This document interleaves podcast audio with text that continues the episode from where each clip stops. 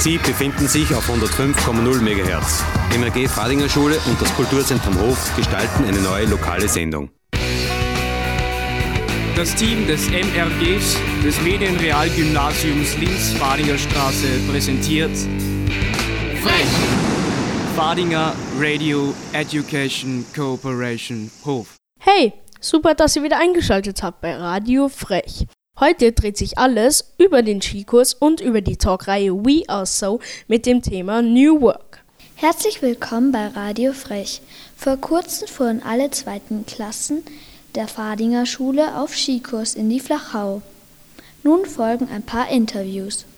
Wie gefällt es dir in der Flachau? Mir gefällt es hier sehr gut. Wir haben einen sehr schönen Ausblick auf das Skigebiet und mir schmeckt das Essen. Wie war das Wetter auf den Skipisten? Es war zum Teil windig und es hat sehr viel geschneit. Wie gefällt es dir in der Flachau? Mir gefällt es in der Flachau sehr gut, aber es, das, das Wetter ist nicht sehr schön. Was sagst du allgemein zum Skikurs? Also ich war zuerst bei den Anfängern und danach bin ich aufgestiegen zu den Leichtfahrtgeschrittenen und ich finde es sehr cool, weil wir auch rote Pisten fahren dürfen und eigentlich auch relativ schnell und ich finde die Gruppen sind eigentlich sehr gut aufgeteilt welche Gruppen gibt es denn? Also es gibt Anfänger, leicht fortgeschrittene und fortgeschrittene. Und die werden auch nochmal in zwei Gruppen unterteilt, in die langsamen und in die schnelleren. Bist du schon mal auf den Skiern gestanden, bevor du beim Skikurs mitgemacht hast? Leider nein. Also in unserer Familie, wir kennen eigentlich Skifahren, nur meine Mutter hat Probleme mit den Knie und dadurch geht es nicht mehr. Ich habe gehört, es gibt in eurer Unterkunft einen Tischtennistisch. Hast du denn schon gespielt? Natürlich, wir spielen da unten Rennarts und normales Tischtennis. Was ist denn Rennarts? Rennarts ist so, dass man drei Personen und vier Personen auf der anderen Seite und man muss halt immer um den Tisch herumrennen, damit man den Ball erwischen kann. Bist du glücklich, dass du mitgefahren bist? Ja, sogar sehr, weil eigentlich hätte ich gar nicht mitfahren können, weil ich mir ja die Knie schon gebrochen habe. Wie war das Wetter auf den Skipisten? Am Sonntag und am Montag war es eigentlich ziemlich gut. Die letzten drei Tage war es sehr windig und es hat sehr viel geschneit. Aber morgen wird es wieder schön, schätze ich mal. Ist der Schnee ideal zum Skifahren? Der Schnee war ziemlich gut. Heute hat es Tiefschnee gegeben, da hat es uns mindestens 30 Mal hingebracht. Ansonsten war es recht gut. Bist du schon mal vor dem Skikurs auf Skiern gestanden? Ja, ich fahre jedes Jahr mit meinem Opa. Mit meinen Eltern fahre ich schon lange nicht mehr, weil meine Mama hat Probleme mit den Füßen und darum fahrt es nicht mehr. Und das fahre ich halt immer mit meinem Opa. Bist du denn schon hingefallen? Nee, naja, ein, zwei oder drei Mal werden es schon gewesen sein.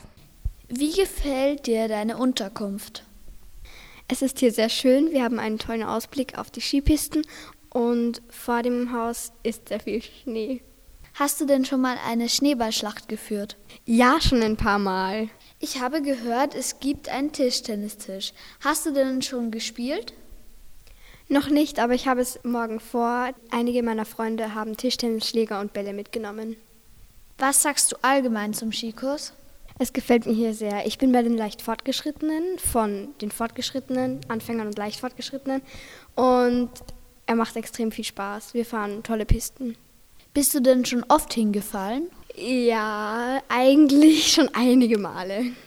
Insgesamt verbrachten wir fünf Tage in der schönen Flachau. Leider nicht immer bei bestem Wetter, wie wir gerade hören konnten. Doch das sollte sich im Laufe der Woche noch ändern. Aber erstmal zurück zum Beginn. Am Sonntag, den 2. Februar, ging es für vier zweite Klassen und acht Lehrer und Lehrerinnen ins Salzburger Skigebiet Ski Amadee. Nachdem wir die Zimmer bezogen haben, ging es gleich ab auf die Piste, wo wir uns erstmal in Gruppen einteilten. Vier fortgeschrittene und vier Anfängergruppen ergaben sich. Für die Fortgeschrittene ging es gleich rauf auf die Berge, während die Anfänger beim DinoJet ihre ersten Erfahrungen mit Skiern machten. Spätestens am Mittwoch ging es dann für alle zu Sessellift, Piste und Gondel. Neben den alpinen Vergnügen sorgten auch ein Papierflieger-Contest und eine Nachtwanderung für eine ausgelassene Stimmung. Getoppt wurde das Ganze von einem Rennen bei schlussendlich strahlendem Sonnenschein und bester Sicht. Unsere schnellste Skifahrerin haben wir für euch interviewt. Hallo, wir interviewen heute die Helene Vogelmeier. Wann hast du gewusst, dass du gewonnen hast? Als ich unten im Ziel stand und alle Mädchen auf mich zugelaufen sind. Wie hat es sich angefühlt, die Erste zu sein? Toll. Wie lange fährst du schon Ski? Seit ich zwei Jahre bin.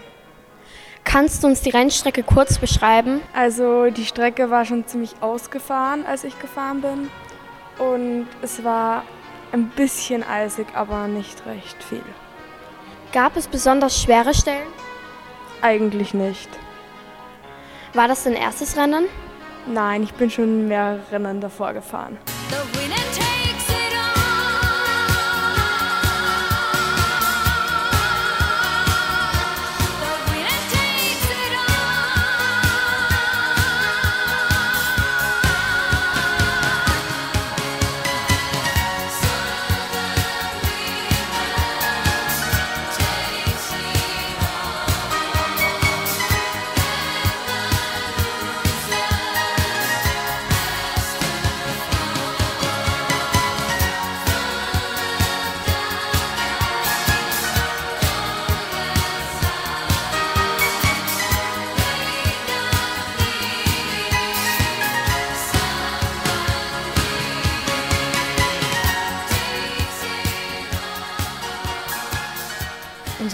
persönlichen Highlights wollen wir euch natürlich nicht vorenthalten. Ich fand das Skifahren in Waldwegen auf Muggelpisten am besten. Mein Highlight war die Schneeballschlacht vor der Nachtwanderung. Mir hat das Fahren auf der roten Piste am besten gefallen, weil wir da endlich mal schneller fahren konnten.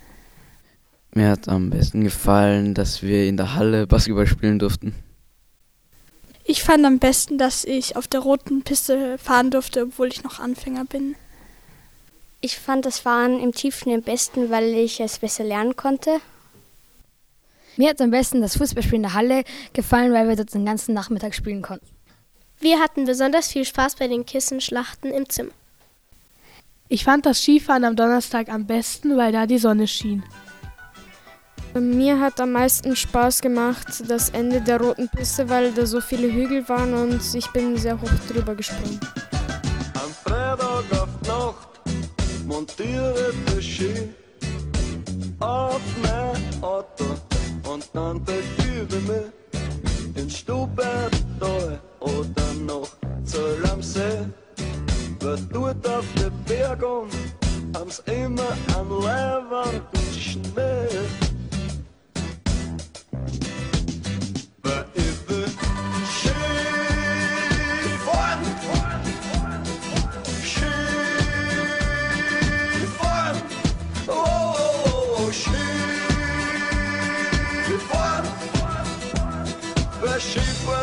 Das Leibendste, was man nur vorstellen kann.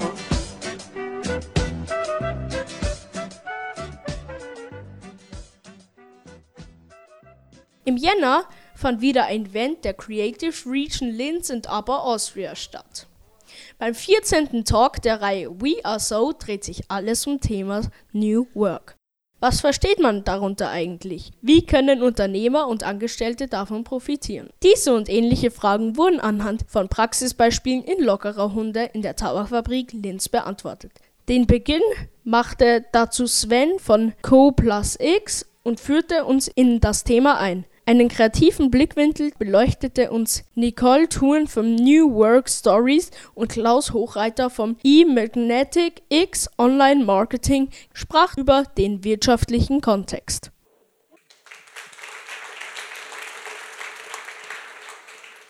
Ja, vielen Dank für die Einladung. Ähm, ich bin sehr lange schon in diesem New Work-Kontext unterwegs, habe jetzt die Herausforderung, in 15 Minuten mal so einen kleinen Abriss zu machen, was aus meiner Sicht eigentlich New Work ist. Wenn man sich diese Frage stellt, muss man eigentlich mit einer anderen Frage anfangen. Wohin entwickelt sich die Arbeitswelt? Wenn ich euch fragen würde, was für euch New Work ist, würde ich sicherlich na, 100 verschiedene Antworten kriegen. Und genau das ist das Problem. Wir haben alle einen unterschiedlichen Blick auf das Thema New Work.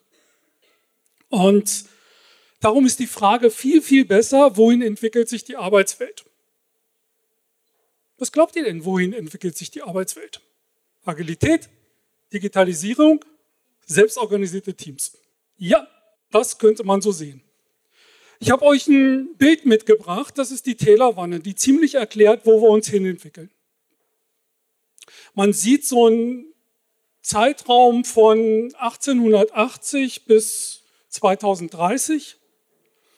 Und wenn wir so vor der Jahrhundertwende schauen, 18., 19., dann sehen wir, wir hatten kleine Manufakturen, komplexe Arbeit. Wer so Fachwerkhäuser sich in Erinnerung ruft, wird feststellen, da sind nicht wirklich viele gerade Balken dabei. Es lag daran, dass das Material vom, vom Kunden kam und der Handwerker daraus das Haus gebaut hat.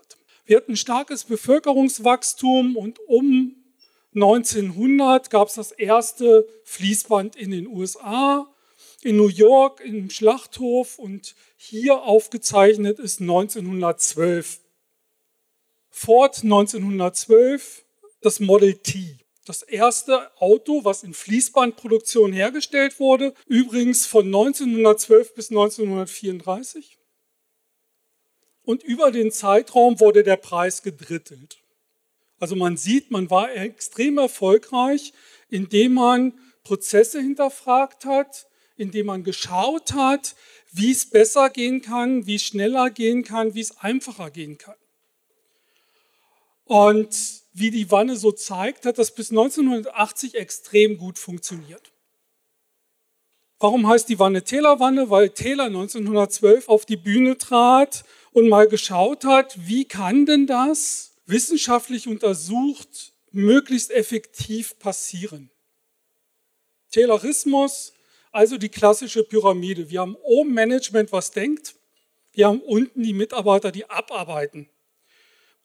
Bei Ford stand an den Wänden nicht arbeiten und nicht, denken, äh, nicht, äh, nicht reden und nicht denken. Das ist die Grundlage gewesen. Das Management hat gedacht und unten wurde gezielt abgearbeitet.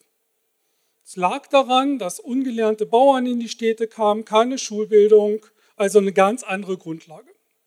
Wir sehen, bis 1980 hat das extrem so gut funktioniert, dann hat sich irgendwas geändert. Und jetzt soll ich was zum Thema New Work sagen. Und das Erste, was ich sagen kann, ist, New Work ist nichts Neues. Und New Work ist keine Zauberei. Weil über alles das, was wir jetzt sprechen, hat die Wissenschaft 1960, 1970 schon geschrieben.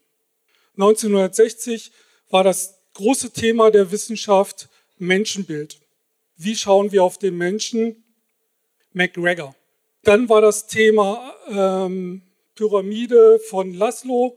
Und wir haben noch weitere Effekte gehabt. Wir hatten Management by Objective, das kennen wir, glaube ich. Die Herausforderung ist aber, dass es ganz anders hieß. Management by Objective and Self-Control. Wir haben daraus ein Instrument in der Zeit gemacht und haben gesagt, ja, Management by Objective, die Führungskraft vereinbart mit dem Mitarbeiter Ziele, damit die Führungskraft den Mitarbeiter kontrollieren kann. Gedacht was anders. Und dann 1970 der Begriff New Work.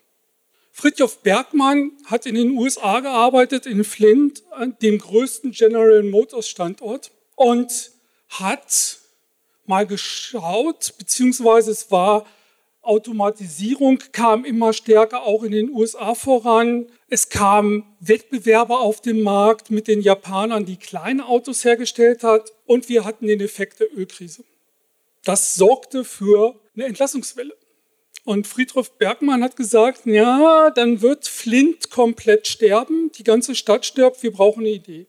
Und seine Idee war, den Arbeitstag zu dritteln, gedanklich zu dritteln, ein Drittel Erwerbsarbeit, ein Drittel Selbstversorgung, inzwischen sagt er Hightech Selbstversorgung und ein Drittel das zu machen, was man wirklich, wirklich machen will mit so einem doppelten wirklich, also mehrmals sich zu hinterfragen, was will ich denn eigentlich wirklich, wirklich machen. Und wenn wir jetzt hinschauen, sprechen wir sehr stark über dieses letzte Drittel. Gemeint war aber was ganz anderes. So 1980, was hat sich geändert? Wir haben globale Wettbewerber wurden stärker, das Thema Internet kam auf, alles wurde komplexer. Und wir versuchen mit den Mitteln, die wir kennen, diese komplexe Welt zu bearbeiten. Spruch von Albert Einstein, die Definition von Wahnsinn ist immer wieder das Gleiche zu tun und andere Ergebnisse zu erwarten. Also die Welt hat sich geändert, wir versuchen es aber mit denselben Mitteln. Und spannenderweise erleben wir das gerade wieder. Wir wissen, dass wir selbstorganisierte Teams brauchen. Wir wissen, dass Verantwortung nach unten delegiert werden muss. Jetzt kommt die Krise. Ich komme aus so einer Region, wo ein Autobauer extrem groß ist. Und man merkt plötzlich, ach, Hierarchie wäre ja doch ganz gut. Wir wissen aber, das funktioniert nicht mehr. Also es dreht sich gerade wieder so ein bisschen zurück, es wird spannend. Und ich möchte mit so ein paar Punkten aufräumen, so ein paar Gedanken reinbringen, was im Zusammenhang mit New Work immer wieder fällt. Digitalisierung ist kein Technikthema, sondern eine Herausforderung fürs Mindset. Jetzt wird der eine oder andere natürlich sagen so, was sagt dann da? Digitalisierung wurde doch auch gesagt. Ja, die wird kommen. Und das wissen wir. Daran wird sich nichts ändern. Die Frage ist, wie können wir damit umgehen? Wie können Mitarbeitende damit umgehen? Das ist die größte Herausforderung für Organisationen, da hinzuschauen und dafür Lösungen zu schaffen. Welche Kompetenzen brauchen Mitarbeitende? Zweiter Aspekt, der extrem wichtig ist, Entscheidungen da zu treffen, wo die Kompetenz liegt. Das ist schon eine größere Herausforderung für Organisationen erstmal überhaupt festzustellen, wo liegt denn überhaupt die Kompetenz. Und in der Regel ist das relativ nah beim Kunden. Und was heißt das dann für Führungskräfte?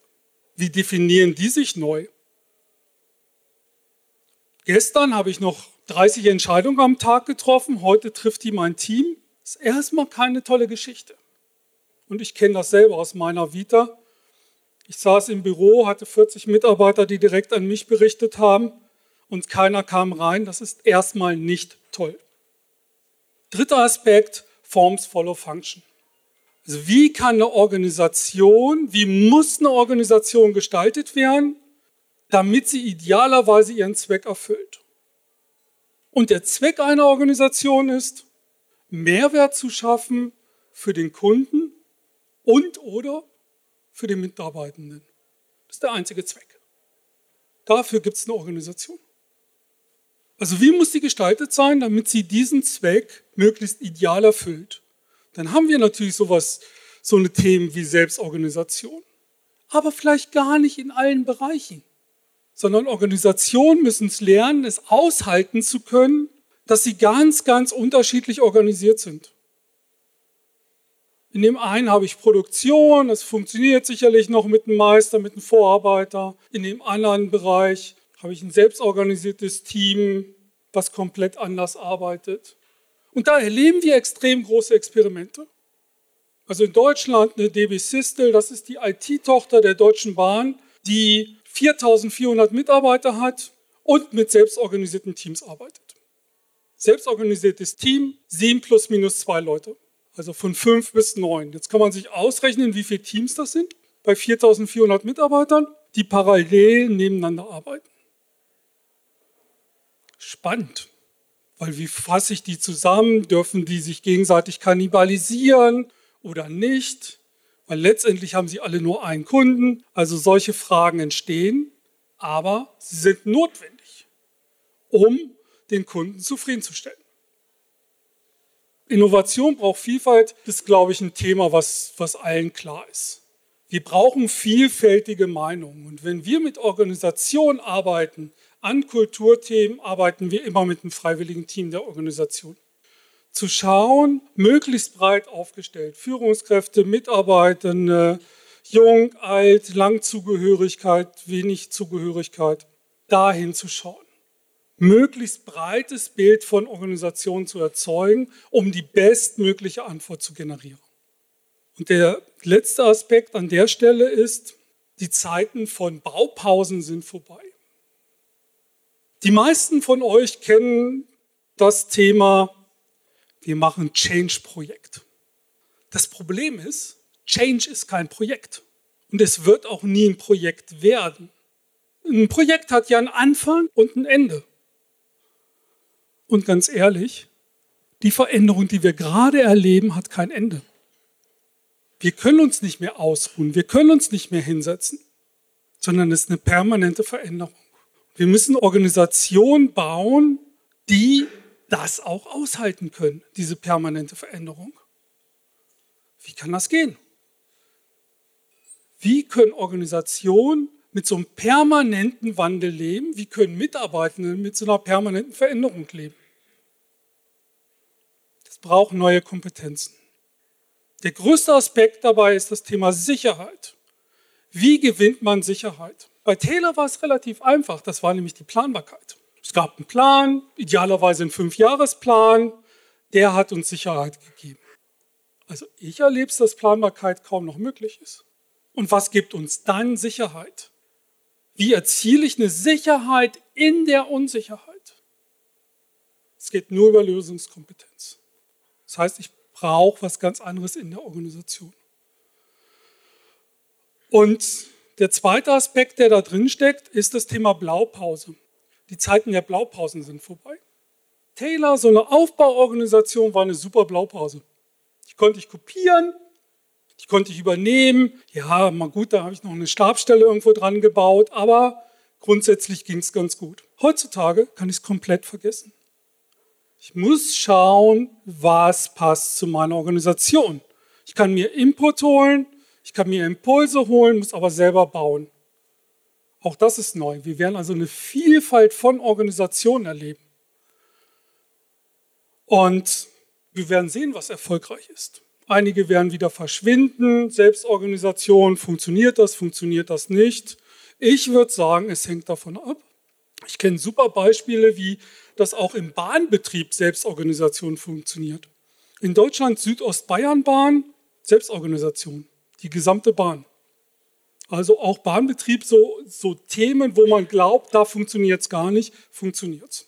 Und um zum Schluss zu kommen oder um nochmal den Überblick zu schärfen, habe ich mal so die sieben Aspekte aufgerufen, die für mich New Work sind. Einmal ist es Fairness. Also wie gehen wir mit, mit uns um? Wie gehen wir untereinander mit um? Wie gehen wir aber auch mit dem Kunden und dem Lieferanten um? das Thema Transparenz. Wie transparent sind wir denn innerhalb der Organisation? Wenn wir Verantwortung nach unten delegieren, brauchen die die entsprechenden Informationen, um Entscheidungen zu treffen. Das Thema Flexibilität, großes Thema. Wir werden nachher das Thema Arbeitszeit ja kurz, kurz haben als einen Schwerpunkt. Aber nicht nur Flexibilität in der Arbeitszeit, Flexibilität Arbeitsort, Flexibilität wie gestalte ich überhaupt meinen Arbeitstag? Das Thema Partizipation. Können Mitarbeitende mitsprechen? Können Mitarbeitende mitentscheiden? Sind sie daran beteiligt an dem, was passiert? Selbstverwirklichung. Also wofür ist denn der Einzelne da? Also wofür stehen Sie morgens auf? Wofür steht ihr morgens auf? Was ist abends anders, als es noch morgens war? Was ist euer Wertbeitrag? Das Thema Wir-Denken. Wenn ihr an Wir denkt und eure Organisation, wer ist denn das? Ist das eure Abteilung? Ist das euer Team? Ist es die Gesamtorganisation? Zählen Kunden mit dazu oder nicht? Zählen Lieferanten dazu oder nicht? Wie groß kann ich das Wir denken? Und der letzte Aspekt, Scheitern als Option. Das heißt nicht, dass ich scheitern will, sondern das Bewusstsein, dass es scheitern kann.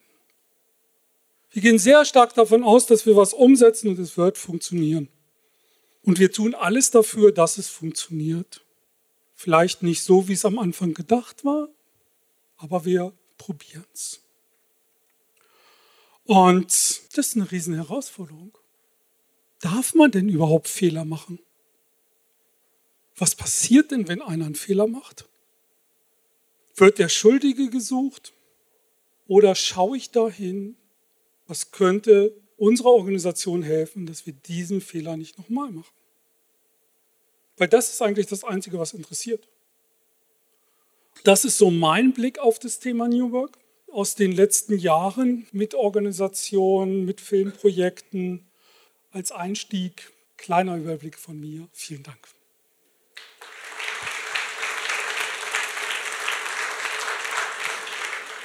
Herzlich willkommen, ich bin Nicole Thurn. Freue mich sehr, hier zu sein. Und ich habe mir gedacht, ich erzähle ein bisschen über mein Leben als Kreative und wie ich zum Thema New Work gekommen bin. Also ähm, ich bin eine Journalistin und deswegen ist meine Frage ja auch, wie are so New Work are we? ich muss leider immer alles hinterfragen. Ich habe vor zwei Tagen äh, New Work mal wieder eingegeben in Google und geschaut, wie viele Suchergebnisse kommen. Es sind ähm, 14 Milliarden 410 Millionen. Entweder es suchen ganz viele Leute einen neuen Job oder es hat doch etwas damit zu tun, dass das kein Nischenthema mehr ist. Ähm, also ich war schon ganz schön äh, überwältigt davon. Ich werde jetzt ein bisschen mehr noch äh, erzählen, wie ich überhaupt als Journalistin dazu gekommen bin, mich mit dem Thema New Work zu beschäftigen. Macht ja nicht jeder. Keep calm and become a journalist. Das war bei mir nicht unbedingt das Thema. Ich wollte mit 14 unbedingt Journalistin werden, weil ich mir gedacht habe, ich kann dann mit Schreiben endlich Geld verdienen. Ähm, dann kam die Deutschschularbeit dazwischen und deswegen habe ich mir gedacht, ich lasse das dann einfach bleiben mit dem Journalismus und mache halt was Gescheites und äh, studiere Psychologie oder Pädagogik. Ich habe dann Pädagogik studiert und äh, auch Soziologie und dann mit 24, also zehn Jahre später, habe ich mir immer noch gedacht, ich will immer noch Journalistin werden, hatte aber eine jahrelange Schreibblockade und eigentlich gar nichts gemacht in diese Richtung. Habe mich dann aber beworben für ein Praktikum für eine große Tageszeitung in Österreich und habe dann mir gedacht, das entweder ich schaffe das oder ich werde halt Betreuerin in einem Kinderhort, was jetzt nicht unbedingt mein bester Plan gewesen wäre. Mir schrieb dann der Chefredakteur innerhalb von zwei Minuten zurück. Er hat es an die Online-Redaktion weitergeleitet, weil er glaubt, dass das halt besser passt und ich war ziemlich enttäuscht darüber. Und dann kam aber die Online-Chefin mit dem Thema an, naja, Sie haben leider keine Praktikumsstellen zu vergeben, aber sie hätte einen Job für mich. Und so bin ich reingerutscht in meinen Purpose quasi, kann man so sagen, das ist ja das neue Schlagwort. Und habe den Traumjob gemacht, den ich immer machen wollte, bin dann intern gewechselt zum Karriereteil und habe mich mit dem Thema Arbeitsmarkt und Arbeitswelt begonnen zu beschäftigen. Und das waren ja die Themen, die mich als Studentin schon wahnsinnig interessiert haben. Und ich habe mich dann auch wieder erinnert an einen so einen komischen Professor, von dem ein Freund von mir mal erzählt hat, als ich so Anfang 20 war. Und der hatte die Idee, dass man irgendwann mal mit einem 3D-Drucker Zeugs ausdrucken kann. Und ich mir gedacht, was ist das für ein Typ? Und dann bin ich drauf gekommen, der hat da ganz spannende Ansätze, weil ähm, der redet ja auch über den Arbeitsmarkt und der hinterfragt das ganze System. Ich habe den äh, Professor dann wieder vergessen, aber das war der Friedhof Bergmann und bin dann halt mit der Zeit wieder dazugekommen. Ich habe mich dann äh, als Journalistin sehr viel eben mit Arbeitsthemen beschäftigt, habe CEOs interviewt, habe mit Personalberatern gesprochen, habe Startups porträtiert, was auch immer. Und das, was mich am meisten interessiert hat, war eigentlich immer die Leute, die etwas anders machen, die Leute, die ausbrechen aus dem alten starren System und ihr eigenes Ding machen oder irgendwas umkrempeln, Manager, die alles hinschmeißen, weil sie frustriert sind und sagen, ich gehe jetzt auf Weltreise oder ich gründe eine NGO. Das war so mein Ding. Und so mit der Zeit habe ich dann gemerkt, das sind eigentlich meine Themen. Was mir aber dann irgendwann gefehlt hat, war mit Menschen zu arbeiten. Also ich habe dann selber so eine kleine Sinnkrise bekommen und habe mir gedacht, ich kann mir vielleicht meinen Job ein bisschen selber gestalten und selber kreieren. Ein Thema, das ja jetzt auch gerade sehr im Kommen ist. Und habe ähm, beschlossen, ich will jetzt nicht nur Journalistin sein, ich will auch so ein bisschen die Mitarbeiterentwicklerin spielen. Und habe von einem Kollegen damals, der in Altersteilzeit gegangen ist, die Weiterbildungsagenten übernommen intern. Und dieser Kollege hat über 25 Jahre lang quasi Personalentwicklung ehrenamtlich gemacht, damit den Kollegen ein bisschen was äh, an Weiterbildung zugutekommt. Ich habe das dann übernommen von ihm und habe gemerkt, dass mir das halt ziemlich Spaß macht, habe das aber quasi zusätzlich gemacht und zum Thema Gehalt gab es da jetzt keine Veränderung, also das war halt quasi ein Add-on. Aber ich habe gemerkt, dass mir das halt einfach mehr Sinn verleiht in meinem Job und habe dann ähm, mit meinen Kollegen Interviews, Bewerbungsinterviews geführt für einen Führungskräftelehrgang und habe die mal gefragt, was sie eben sonst so für Interessen haben und was sie sonst so können und wo ihre Potenziale so liegen. Und bin drauf gekommen, da liegt unglaublich viel brach. Und ich habe mir gedacht, das kann doch wohl nicht wahr sein. Wie viele Menschen sind in den Unternehmen und keiner weiß, was die eigentlich drauf haben. Und das ist, glaube ich, das, was der Friedhof Bergmann auch gemeint hat mit der Umkehrung in der Arbeitswelt. Er hat gemeint, der Mensch soll nicht der Arbeit dienen, sondern die Arbeit soll den Menschen dienen. Und wir müssen uns das wieder zunutze machen und wir sollten wirklich uns selber wieder ausdrücken können in der Arbeit. Das war mein privates, quasi mein praktisches Aha-Erlebnis damals auch. Ich habe dann äh, 2016 im Herbst nach fast zehn Jahren die Möglichkeit bekommen, das Unternehmen zu verlassen. Am Donnerstag habe ich die einvernehmliche Kündigung unterzeichnet. Am Freitag habe ich meine Sachen geholt aus dem Büro. Und am Samstag in der Früh beim Aufwachen hatte ich die Idee, ja, ich schreibe jetzt mal, ich gründe meinen eigenen Blog, ich gründe mein eigenes Magazin und das heißt New Work Stories. Weil ich mir gedacht habe, New Work, das ist etwas gewesen, das war ein Nischenthema damals. Ich habe dazu auch Geschichten gemacht mit Microsoft und mit Telehase, die da ihre Mitarbeiter sehr viel entscheiden ließen. Aber es war halt schon, schon noch ein nischiges Thema. Ich hatte aber irgendwie das Gefühl, dass da kommt vielleicht noch mehr. Und ähm, ja, dann habe ich das innerhalb von einem Wochenende gegründet und am Montag ging die erste Geschichte online. 2016 war das eben. Und ich habe dann auch ein Gründerprogramm gemacht und mir gedacht, jetzt als Selbstständige muss ich ja mir meinen Job ja erst recht kreieren und schauen, was ich sonst noch machen will. Ich war da aber überhaupt nicht klassisch unterwegs mit Businessplan und Skalieren und so Zeugs halt. Das hat mich nie interessiert. Ich habe mich eher von meinen Impulsen leiten lassen, muss ich gestehen, und auch von Netzwerken, von Menschen, die mich interessiert haben. Ich habe halt einfach mal drauf losgestartet. Und ich bin dann drauf gekommen, es geht ganz gut auf, weil die Webseite, das Magazin wird eigentlich als Visitenkarte von mir wahrgenommen. Ich habe gemerkt, ich bin jetzt nicht mehr nur Journalistin für ein Unternehmen, sondern ich kann erstens freie Journalistin sein, für andere schreiben, aber Unternehmen haben auch Interesse daran an meinen Texten. Also ich musste eigentlich keine Akquise machen, es hat sich so ergeben. Ich habe auch früher gegründet, als ich wollte, als Kommunikationsberaterin, Texterin und Freelancer-Journalistin und habe das quasi als Brotjob gemacht. Also so ein bisschen Friedhof Bergmann-mäßig, ein Teil Brotjob, ein Teil Idealismus. Selbstversorgung geht manchmal mit den Cocktailtomaten auf, auf der Terrasse, aber das, äh, ja, das ist halt noch nicht ganz realisiert. Also wie gesagt, der hat mich sehr geprägt, der Friedhof Bergmann. Ich habe äh, die Bücher gelesen, Neue Arbeit, neue Kultur zum Beispiel. Und er hinterfragt halt das komplette System. Und das fand ich auch ziemlich spannend, weil das tun ja die wenigsten. Also wenn wir jetzt von agilem Arbeiten reden, dann reden wir sehr oft von Effizienzgetriebenheit. Wir reden oft davon, Bürokratie abzuschaffen und flüssiger zu arbeiten und näher am Kunden zu arbeiten und mehr selber zu entscheiden. Das ist alles super, alles gut, aber das System selber ändert sich dadurch vielleicht noch nicht. Also der Mensch, der ja die Arbeit sich aneignen soll und nicht die Arbeit, die den Menschen ausnutzen soll, da, sind wir, glaube ich, noch lange nicht. Der mich auch sehr geprägt hat und sicher auch viele andere in der Bubble, in der wir uns noch befinden mit New Work, äh, ist Frederic Laloux, der Reinventing Organizations äh, geschrieben hat. Ein Buch, das äh, evolutionäre Organisationen vorstellt, wo es eben auch darum geht, selbst organisiert zu arbeiten, einem höheren Sinn zu dienen und etwas für die Gesellschaft beizutragen. Und das auch noch so, dass die Mitarbeiter gut damit können, dass die zufrieden sind in ihrer Arbeit, sich einbringen können, aber eben auch die Kunden da Verbesserungen draus ziehen weil ich glaube, es ist ja nicht damit getan, sich jetzt intern immer nur mit, um die Mitarbeiter zu kümmern und gar nicht mehr um die Kunden, was leider ab und zu ja auch passiert in solchen Transformationsprozessen. Ja, wie gesagt, also das haben wir eh schon besprochen, New Work ist sehr vieles. Ich habe irgendwie den Eindruck gehabt, medial gesehen als Journalistin, dass es immer so Hypes gibt oder so Trends, die gerade en vogue sind.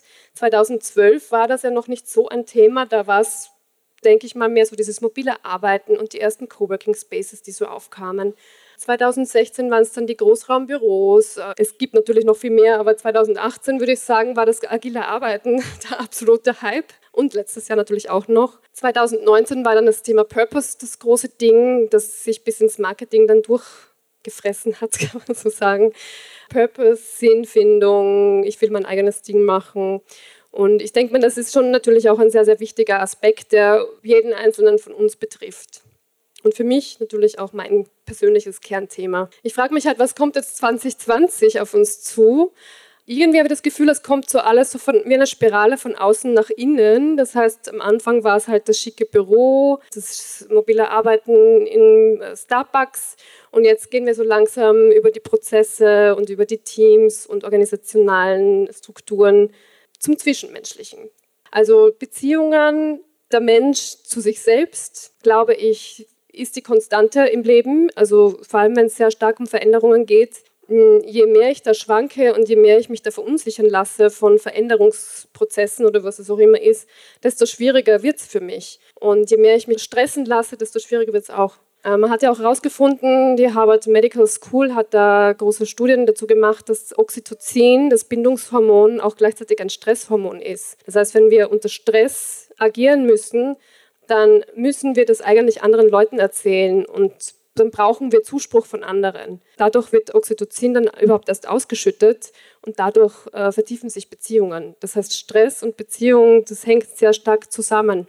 Andererseits geht es auch darum, nicht nur die Arbeit zu sehen, also nicht nur diese Fixiertheit und diese Selbstoptimierung, die ja auch sehr stark um sich greift, zu sehen, sondern eben auch die Beziehung zur Familie, die Beziehung zu Freunden, die Beziehung zur Natur wieder aufleben zu lassen. Also ich denke mal, wenn man das in einem größeren Kontext sieht, dann kann man vielleicht Arbeit auch menschenfreundlicher gestalten. Kurz, ich habe sehr viele Sinnfinder und Andersmacher und Umdenker und Querdenker getroffen. Ich möchte noch die kurz erwähnen, die drei Pioniere, die für mich eben diese Beziehungen, dieses, diese Beziehungsorientierung auch sehr stark leben. Das ist die Theresa Steininger von Wohnwaggon. Die stellen so autarke, sehr hübsche, aus Holz gemachte Wohnwaggons her mit Solaranlagen und sind da sehr groß im Kommen seit fünf Jahren als Startup, äh, importieren weltweit. Und die Theresa Steininger hatte die Produktionsstätte mit ihren 25 Mitarbeitern in Wien im 15. Bezirk. Und äh, irgendwie kam das Thema auf, eigentlich wollen alle raus aus der Stadt. Also ihr Team und sie selber auch. Und dann haben sie nach und nach beschlossen, eigentlich könnte man das ja umsetzen, weil wir haben ja Wohnwaggons. Und sie haben dann beschlossen, sie ziehen eine Stunde entfernt, verlegen ihren Produktionsort nach Gutenstein, nach Niederösterreich. Aber nicht nur den Produktionsort, sondern auch den Wohnort. Und es sind 21 Mitarbeiter von 25 mit Theresa Steininger und ihrem Freund umgezogen. Das ist, glaube ich, das Krasseste, was ich je gehört habe, wo man sagen kann, die Verbindung und Verbundenheit zur Arbeit, zum Arbeitgeber ist, also sie hat gemeint, ja, sie hat halt einfach immer Leute angestellt, die auch zu ihren Freunden wurden und die hatten alle dieselben Werte und die wollten alle dasselbe und die haben alle davon geredet, irgendwann möchten wir das selber auch umsetzen und so leben, wie das, was wir da anbieten. Ja, jedenfalls leben die da jetzt in einem, äh, haben einen Coworking Space in einem alten Landgasthaus und haben sich so nach und nach Wohnungen gesucht und äh, es werden auch Häuser gebaut. Ähm, sie haben den Bürgermeister eingebunden und das gesamte Dorf eigentlich und machen immer wieder Veranstaltungen dann der zweite äh, Herr, der mich sehr inspiriert hat, war Nipun Mehta. Da habe ich ganz aktuell auch ein Interview mit ihm online. Das ist ein indischstämmiger Amerikaner, der in San Francisco studiert hat, im Silicon Valley, eine Karriere vor sich hatte bei Micro Sun Systems und der beschlossen hat, er möchte sein Leben dem Geben widmen. Er hat seinen Job hingeschmissen in jungen Jahren und hat mit Freunden gemeinsam eine NGO gegründet, die Service Space heißt. Und das sind jetzt 500.000 Freiwillige weltweit, die da in Projekten quasi durch so ein Inkubatorprogramm gehen. Und der sagt, ähm, der tritt ein für eine Gift Economy, also für eine Wirtschaft des Gebens, wo die Unternehmenskultur daraus besteht, dass man eben dem anderen gerne etwas gibt und nicht nur immer nimmt.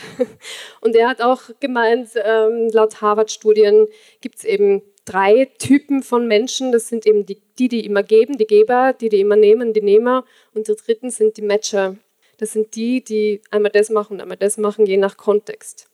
Und er hat gemeint, ähm, wenn du nur eine Person in einem Team hast, die kontinuierlich gibt, dann werden die anderen so nach und nach auch zu Gebern werden.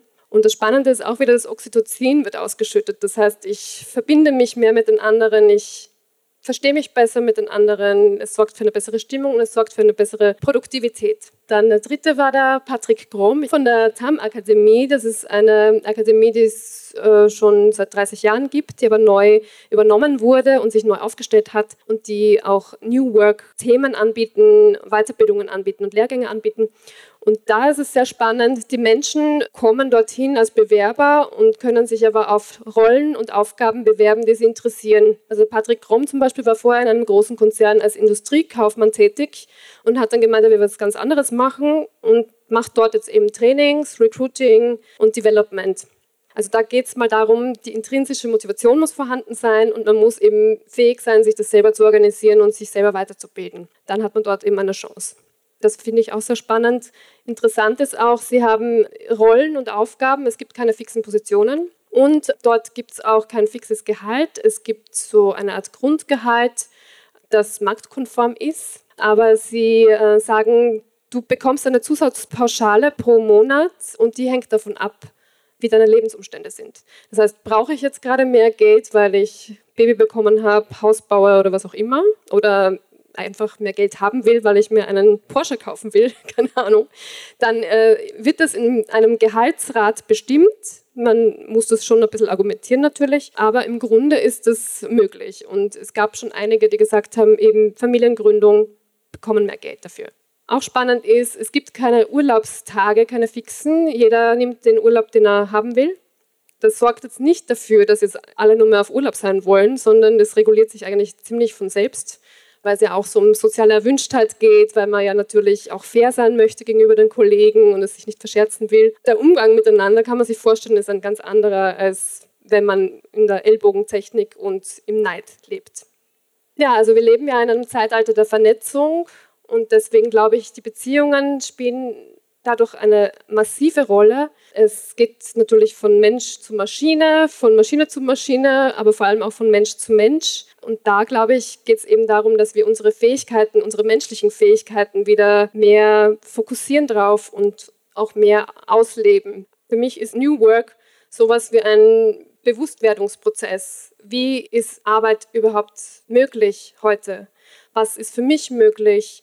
was ist mein Umgang mit der Arbeit, wie sind da meine Werte, was will ich eigentlich wirklich, wirklich tun, was ist meine Arbeit wert, wie viel verdiene ich, es gibt Phasen im Leben, da möchte man mehr Geld haben und mal richtig was verdienen. Und es gibt Phasen im Leben, da möchte man einfach weniger arbeiten. Also ich glaube, es gibt nicht nur das eine oder das andere. Und wir können auch nicht nur von Generationen sprechen. Die Generation Y will das und die Generation Z will das.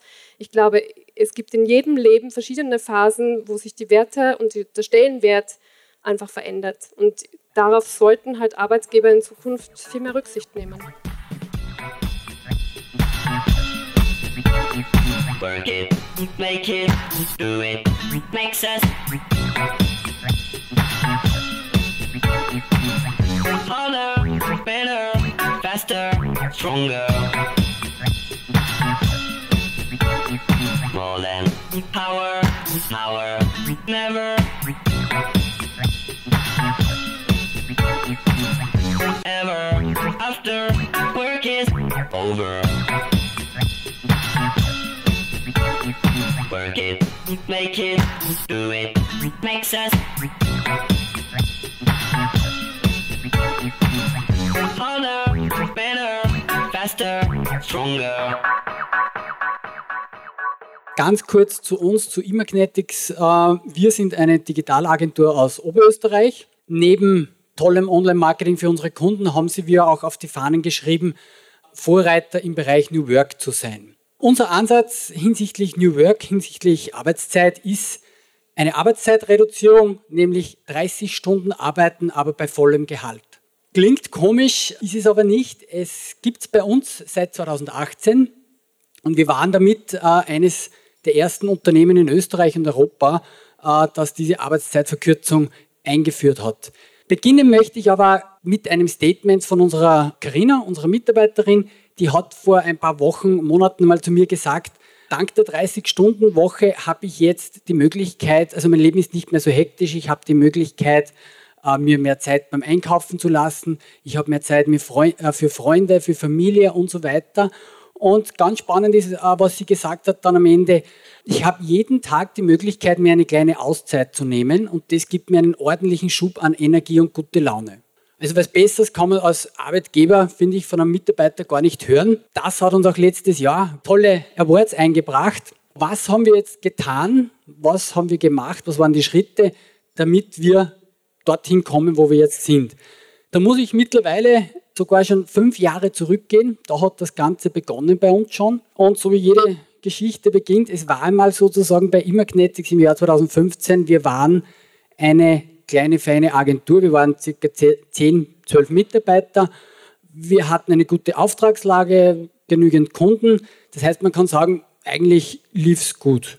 Dann ist aber etwas passiert, mit dem haben wir nicht gerechnet. Ähm, der Fachkräftemangel hat uns eiskalt erwischt. In Wahrheit war es ein bisschen ein schleichender Prozess, denn was wir aber 2015, Ende 2015 das erste Mal richtig gemerkt haben. Damals waren wir dann in der Situation, auf, auf Einsteigerjobs, Juniorjobs haben wir im Schnitt so zehn Bewerbungen bekommen und auf Seniorjobs, also mit Erfahrung, teilweise überhaupt keine Bewerbungen mehr. Obwohl wir sogar mal testweise das Gehalt deutlich über den Branchenschnitt gehoben haben, äh, ist es genau gar nichts passiert. Die Folge war dann, die bestehenden Mitarbeiter haben natürlich die ganze Workload machen müssen, erledigen müssen. Es hat zu Überstunden geführt. Das freut keinen Mitarbeiter, wenn es über einen längeren Zeitraum vor allem geht. Und die zweite Folge war, die Kunden, vor allem die Bestandskunden, mussten teilweise sechs Monate warten auf Umsetzungen. Sowas freut natürlich keinen Kunden und im schlimmsten Fall sucht er sich eine andere Agentur. Das war dann der Zeitpunkt, wo wir selbst, also ich und mein Partner überlegt haben und gesagt haben, jetzt müssen wir etwas tun, weil wo soll das noch hinführen? Im Jahr 2015 sind schon Zahlen für den Fachkräftemangel für die Zukunft prognostiziert worden und da haben sie mir gedacht, wenn wir jetzt nichts tun, dann ist es wahrscheinlich zu spät. Wir sind dann wirklich hergegangen und haben uns da ein bisschen an den Richard Branson angelehnt. Denn der Schritt eins war einfach einmal wirklich eine Kultur einzuführen. Das ist die Basis für so ein Vorhaben, die dazu passt. Und ab sofort galt der Slogan bei uns, zufriedene Mitarbeiter sorgen für zufriedene Kunden. Und vor allem, Mitarbeiter ist nicht gleich Ressource, sondern Mitarbeiter steht im Fokus der Mensch. Das war unser Ziel ab diesem Tag. Ja, aber nur mit, mit tollen Slogans kann man sich gar nichts kaufen. Es war einfach die Frage jetzt nur, was müssen wir tun, damit wir das wirklich erreichen? Wir haben zwei konkrete Ziele gehabt. Mehr Bewerber mit der richtigen Qualität natürlich und auch eine entsprechende Reichweite am Arbeitsmarkt oder als Arbeitgeber zu erlangen. Ich habe mich mit zwei Themen beschäftigt. Moderne Mitarbeiterführung, Fachkräftemangel, was kann man dagegen tun? Habe mir Beispiele aus der ganzen unzählige Stunden Hörbücher angehört von anderen Unternehmen, Silicon Valley, äh, Südamerika bis hin nach Europa und bin irgendwann auf die Beispiele mit den Arbeitszeitverkürzungen gestoßen, vor allem in Schweden, die sind halt immer einen Schritt voraus. Und das hat mich von Anfang an fasziniert. Denn eines habe ich selbst gewusst aus vielen oder mitbekommen in vielen Bewerbungsgesprächen, nur mit einem Top-Gehalt lockst du heutzutage keine Talente mehr, das Statussymbol meiner Meinung nach, das hat sich etwas gedreht heutzutage, ist nicht mehr nur das Materielle, sondern ist die Zeit. Und das belegt sehr schön diese Umfrage, die war übrigens von Karriere.at auf einer Personalmesse in Wien. Ähm, die haben nach den Gamechangern bei der Jobsuche gefragt und da sieht die 30-Stunden-Woche klar vom Gehalt. Logisch, Gehalt muss auch passen. Ja, und wir sind der Meinung, Statussymbol ist die Zeit. Man definiert sich heutzutage nicht mehr nur über die Arbeit, über den Job, wir können unseren Vorgängergenerationen danken. Jeder erbt etwas, also wir sind materiell gut aufgestellt und deswegen geht es um viel mehr. Man braucht Zeit, Freizeit für Familie, für Freunde, für die Hobbys, fürs Reisen, für was auch immer. Ja? Auch für diese Dinge muss genügend Zeit sein. Und deswegen war auch unser Ansatz, unser Lösungsansatz damals, wir reduzieren von 38,5 Stunden auf 30 Stunden, aber bei gleichem Gehalt. Das war ganz wichtig, weil wir nicht wollten oder wollen, dass sich unsere Mitarbeiter Zeitjob suchen müssen. Leben muss noch leistbar sein. Und dann haben wir Folgendes gemacht. Man sieht schon, da ist schon wieder ein bisschen Zeit vergangen. Wir haben das gut überlegt und lange geplant.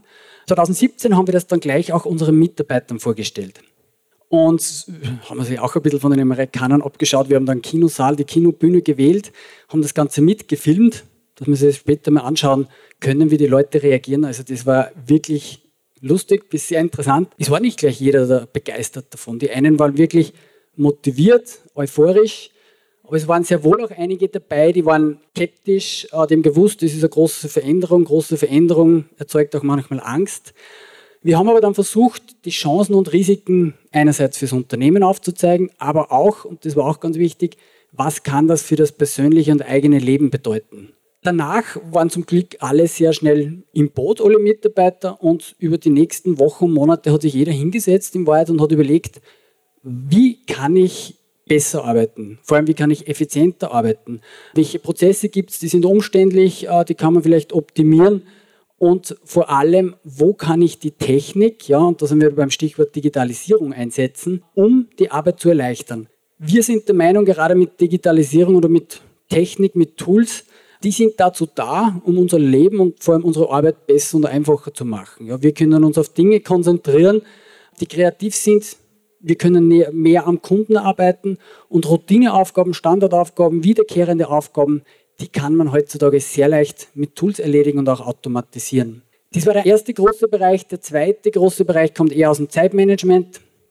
Wir haben einfach überlegt, was sind Zeitfresser, welche Möglichkeiten gibt es, um unterbrechungsfreie Zeiträume zu schaffen, damit man einfach konzentriert arbeiten kann. Ja, und danach haben wir das Ganze getestet. Ende 2017 war das dann. Äh, Im Herbst 2017 über zwei Monate haben wir das live getestet, evaluiert. Und dann haben sie wir wirklich alle gemeinsam im Team, und das war wirklich auch Teamwork vom ersten Tag bis zum letzten, äh, haben sich hingesetzt und überlegt, ist es möglich? Das Ergebnis war ja, es ist es möglich, aber mit diesen Rahmenbedingungen und die waren für alle akzeptierbar. Und dann haben wir gesagt, gut, dann machen wir es, wir führen das Ganze ein.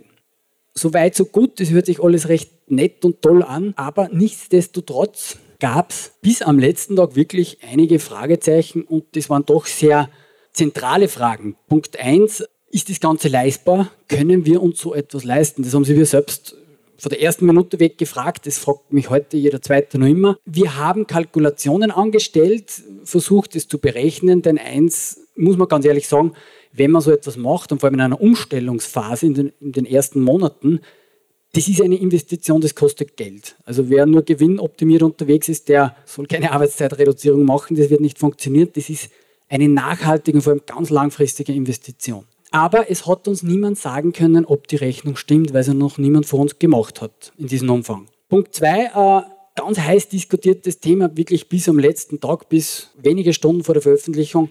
Wie werden unsere Kunden reagieren? Verstehen die das vom, von der ersten Minute weg, dass das auch im Sinne unserer Kunden ist und nicht nur im Sinne der Mitarbeiter? Oder beginnen sogar Kunden zu kündigen? Also da haben wir wirklich lange überlegt, lange diskutiert, bis zur letzten Stunde. Ähm, auf der anderen Seite die Mitarbeiter. Wir haben nicht gewusst, bestehende Mitarbeiter, okay, die Testphase war erfolgreich, die hat zwei Monate gedauert, aber wie wirkt sich das langfristig aus? Wie reagiert der Bewerbermarkt? Bekommen wir wirklich mehr Bewerber und vor allem bekommen wir die richtigen? Oder kriegen wir nur Bewerber, äh, die was glauben, bei uns muss man jetzt eh nichts hackeln? Ja, wie reagieren unsere Partner, wo wir auch sehr viele haben, sehr ähnlich wie bei den Kunden? Und zu guter Letzt, wie reagiert die Öffentlichkeit, wenn wir damit äh, das Ganze auch veröffentlichen? Wir haben das selbst, diese PR-Offensive geplant. Wir hatten ja keine externe Hilfe, wir haben so etwas vorher auch noch nie gemacht. Ähm, aber wir haben nicht gewusst, interessiert überhaupt jemanden oder im schlimmsten Fall geht es wirklich in die Hosen. Ähm, ja, im Endeffekt sind wir dann da gesessen, auch ich und mein, mein Geschäftspartner, und dann haben wir überlegt, jetzt haben wir zwei Möglichkeiten. Entweder, okay, so viele Fragezeichen, das ist ein Risiko. Restrisiko, kalkuliertes Risiko wir vermeiden es lieber und tun so weiter wie bisher und hoffen, dass alles besser wird. Oder wir riskieren es. Und wir haben dann uns dazu entschlossen, und muss ehrlich sagen, das war ein bisschen auch Bauchgefühl, was dann ausschlaggebend war. Dann war der Tag da, das war der 20. Februar 2018, also mittlerweile schon unglaubliche zwei Jahre aus. Das ist der Welttag der sozialen Gerechtigkeit.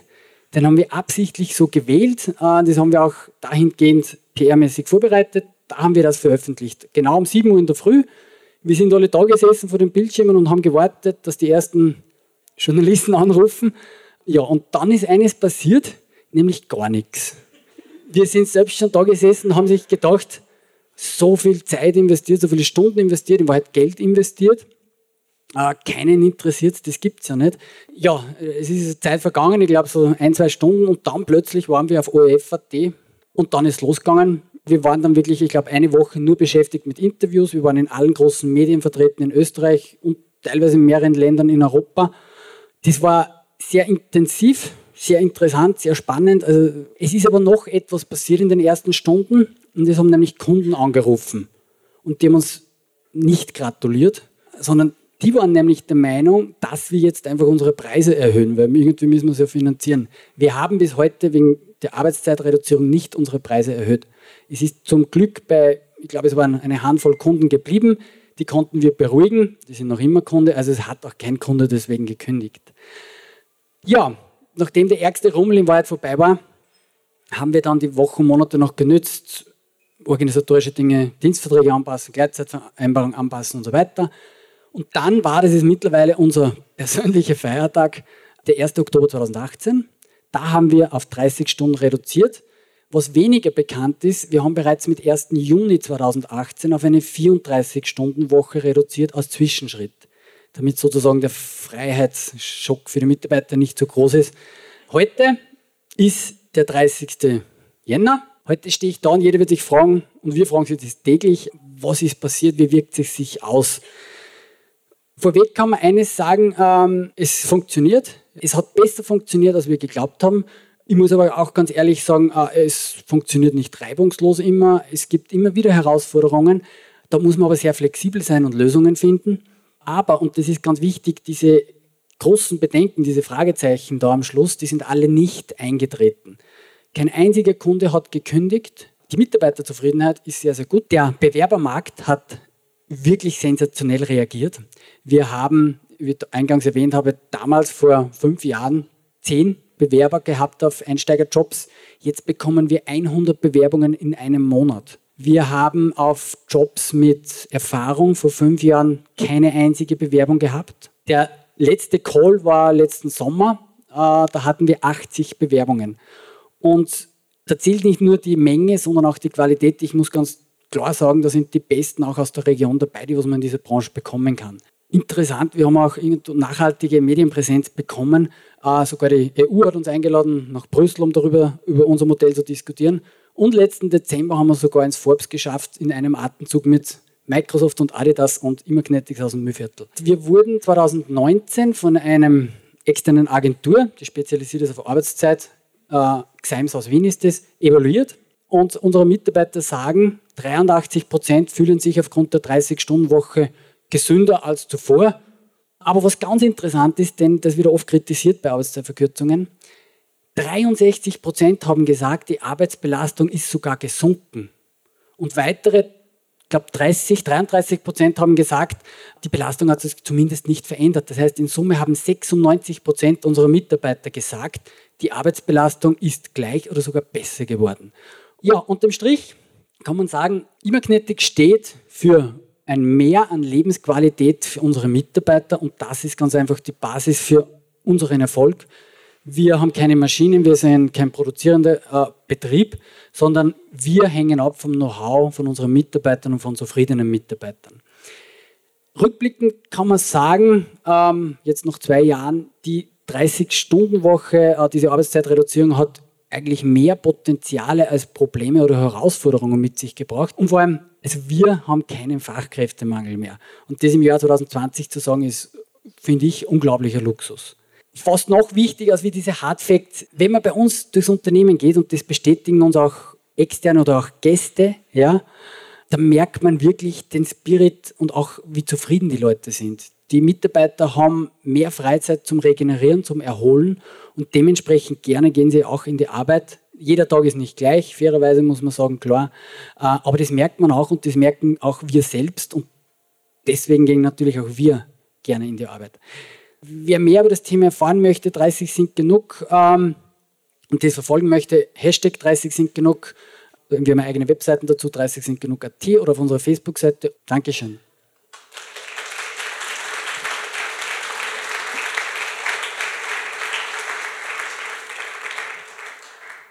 Für unsere Radiosendung wurden die Beiträge gekürzt. Die ausführlichen Talks inklusive Videos findest du auf der Facebook-Seite der Creative Region Linz and Upper Austria.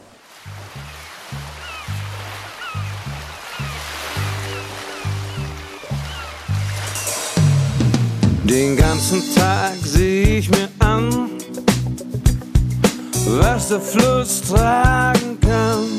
Yeah es wird Zeit, neu zu beginnen. Ich sagte, irgendwann krieg ich das hin. Wow, wow, mitten vom Dock Nummer